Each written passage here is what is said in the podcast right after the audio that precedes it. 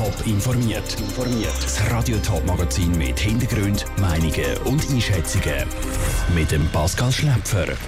Wie steht es nach dem Rücktritt von der Vize-Stadtpräsidentin Michaela Dähler um den Stadtrat von Steckboren? Und wie laufen die neuen Corona-Tests in der Zürcher Apotheke genau ab? Das sind zwei von den Themen im Top informiert. Schon wieder hat es geklopft im Stadtrat von Steckboren. Im letzten Mai hat schon der Gregor Romingers Hand durchgeschmissen.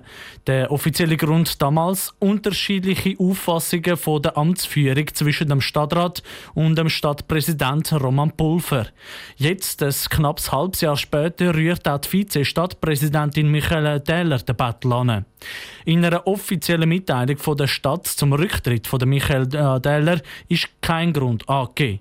Auf Anfrage von Radio Top hat Michaela Dähler aber eine andere Version von dieser Medienmitteilung verschickt. Dort wirft sie dem Stadtpräsident Roman Pulver, Zitat, gravierende Mängel in der Amtsführung und der Amtsausführung vor.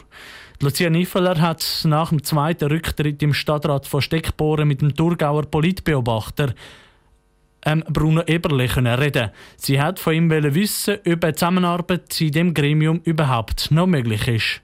Also es sieht wirklich ganz so aus. Für mich ist genau das Bild, dass die Zerwürfnisse in dem Gremium so groß sind, dass eine weitere Zusammenarbeit eigentlich fast nicht möglich ist.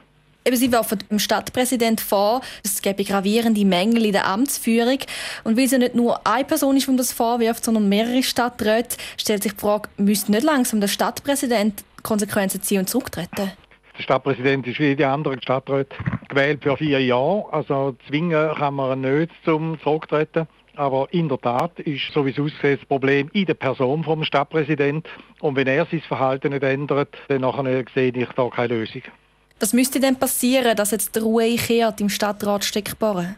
Also das Gremium hat ja eine Mediation angefangen und versucht, die Konflikte zu lösen. Da hat ganz offensichtlich nichts genützt, dass jetzt die Vize-Stadtpräsidentin auch zurücktreten. Jetzt ist einfach die Frage, kann man da etwas machen? Der Herr Pulver will offenbar sich selber sein Verhalten nicht ändern. Aber ob das schon lange, ob das schon möglich ist, dass der Regierungsrat da eingreift und jemand sozusagen zwangsweise einsetzt, äh, da bezweifle ich. Also mit anderen Worten, das Problem ist immer noch nicht gelöst. Sie sagen, das könnte sein, dass der Regierungsrat eingreift.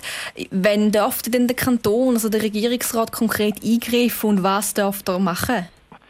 Also ich vermute, dass er in der jetzigen Situation noch nicht direkt eingreifen kann, also sprich den Stadtpräsident absetzen. Da geht vermutlich nicht, sondern es könnte erst dann sein, wenn der Herr Pulver selber wird zurücktreten und dass dann sozusagen der Kanton interimistisch einen Stadtpräsident einsetzt, der Thurgauer Politbeobachter Bruno Eberle im Interview mit der Lucia Niffeler.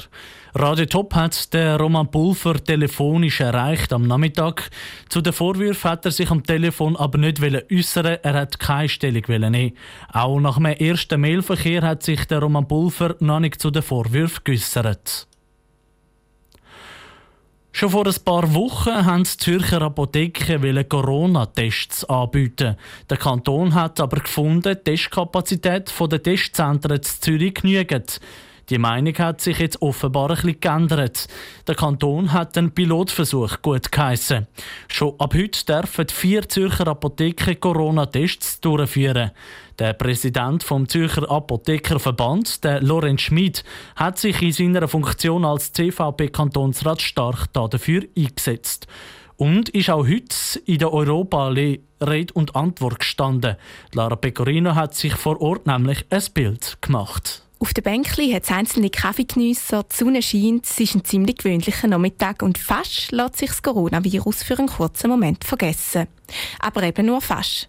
Genau hier an der Europaallee werden seit heute nämlich Corona-Tests durchgeführt. Der Lorenz Schmidt vom Apothekerverband Zürich erklärt, wieso der Schritt wichtig ist. Wir brauchen mehr Tests im Winter. Wir müssen die Leute, die vielleicht leicht symptomatisch oder asymptomatisch sind, wenn sie positiv sind, schnell aus dem Verkehr können nehmen weil sonst wird die Infektionskette nicht unterbrochen. Das Angebot der Apotheke richtet sich also in erster Linie an Leute mit milden Symptomen. Damit das klappt, sind einzelne Mitarbeitende extra geschult worden. Natalia Blarer leitet die Apotheke an der Europaallee und macht ab heute Corona-Tests. Es ist so, dass wir zwei Zeitfenster anbieten, eins am Morgen, eins am Nachmittag, wo man sich auf telefonische Voranmeldung oder per E-Mail dort ankündigen. Wir erledigen vorgängig mit den Patienten alle Formalitäten bereits erledigen und dann kommt man auf einen definierten Zeitpunkt. Und kann sich dann testen lassen. Der Test selber geht so nicht länger als fünf Minuten.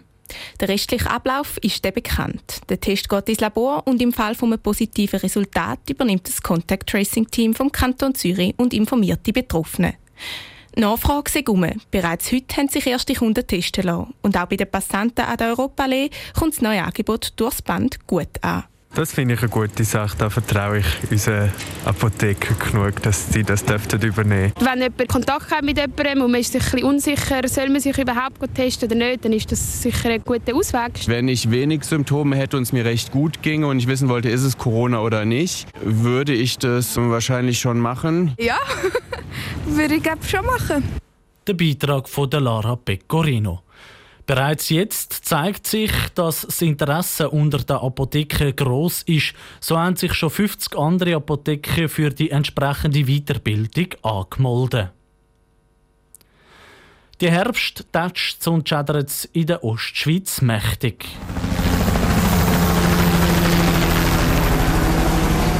Grund sind künftige Militärpiloten. Die üben nämlich den Tiefflug über den Ostschweizer Böden.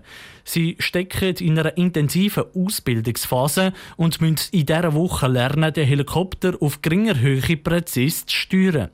Lara Pecorino und der Ruud haben nachgefragt, was es mit dem Flugmanöver genau auf sich hat. Wie versteckt sich ein Helikopter und wie kann ein Pilot auch bei schlechtem Wetter jemanden aus der Luft retten? Genau das lernen im Moment sieben künftige Militärpiloten. Vom Flugplatz Dübendorf starten sie und fliegen über die ganze Ostschweiz. Der Tiefflug ist dabei ganz eine spezielle Herausforderung. In nur 50 bis 100 Meter Höhe müssen Piloten lernen, ihren Helikopter perfekt zu beherrschen.